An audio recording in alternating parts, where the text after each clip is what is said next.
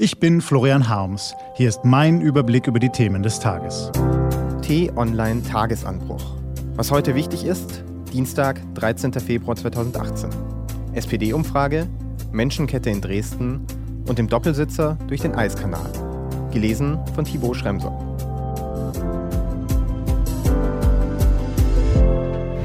Was war? Die SPD auf Gurkenniveau. 16,5 Prozent. So viele Menschen würden laut der neuesten Umfrage für die SPD stimmen, wenn am Sonntag Bundestagswahl wäre. Ein Rekord tief. Wären es nicht Prozente, sondern Zentimeter, wäre die SPD gerade mal noch so lang wie eine halbe Gurke.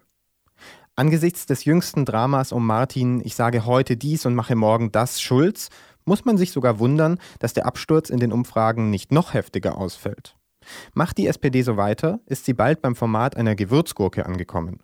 Und wenn Sigmar Gabriel dann noch ein paar Sprüche raushaut und Juso-Chef Kühnert seine No-GroKo-Kampagne zum Erfolg führt, dürfte es nicht mehr weit zum Mini-Cornichon sein.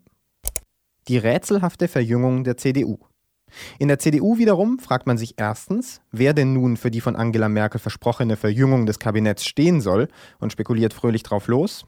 Zweitens fragen sich viele CDUler, was genau die Kanzlerin meinte, als sie in einem ZDF-Interview die Frage beantwortete, was sie im Falle des Scheiterns der Großen Koalition zu tun gedenke. Und ansonsten ist der Weg klar vor, vorgezeichnet. Dann gehe ich zum Bundespräsidenten und dann muss er jemanden vorschlagen und dafür stehe ich zur Verfügung. Dafür stehen Sie zur Verfügung. Stünde ich zur Verfügung, aber es, wir haben jetzt gearbeitet, um eine Regierung aber zu bilden. Aber das war dann doch noch die Antwort auf meine Frage. Hat Merkel damit angedeutet, dass sie auch eine Minderheitsregierung anführen würde?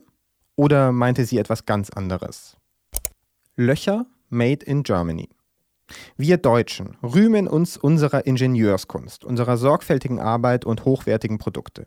Made in Germany, das bedeutet höchste Qualität? Man muss gar nicht in den aufgewühlten Stuttgarter Talkessel oder auf die Berliner Flughafenruine schauen, man kann auch einfach mal über die Autobahn 20 bei Stettin fahren. Dort sieht man nicht nur die schöne ostdeutsche Landschaft, sondern auch ein großes Loch. Auf 95 Metern Länge ist die Fahrbahn mittlerweile abgesackt. Die Behörden wissen nicht so recht, was die Ursache ist, tippen auf schwache Stützen, mangelhafte Technik oder schlicht Fehlkalkulation. So viel zu Made in Germany. Was steht an? Die T-Online-Redaktion blickt für Sie heute unter anderem auf diese Themen.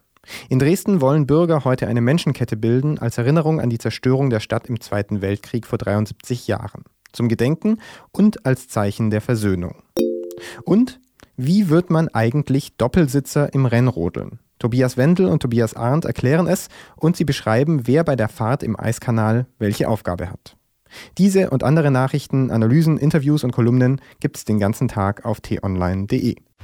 Was lesen? Wenn Sie möchten, unter t-online.de-tagesanbruch gibt es zwei Lesetipps für Sie.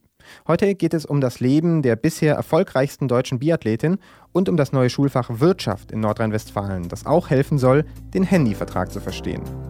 Das war der T-Online-Tagesanbruch vom 13. Februar 2018.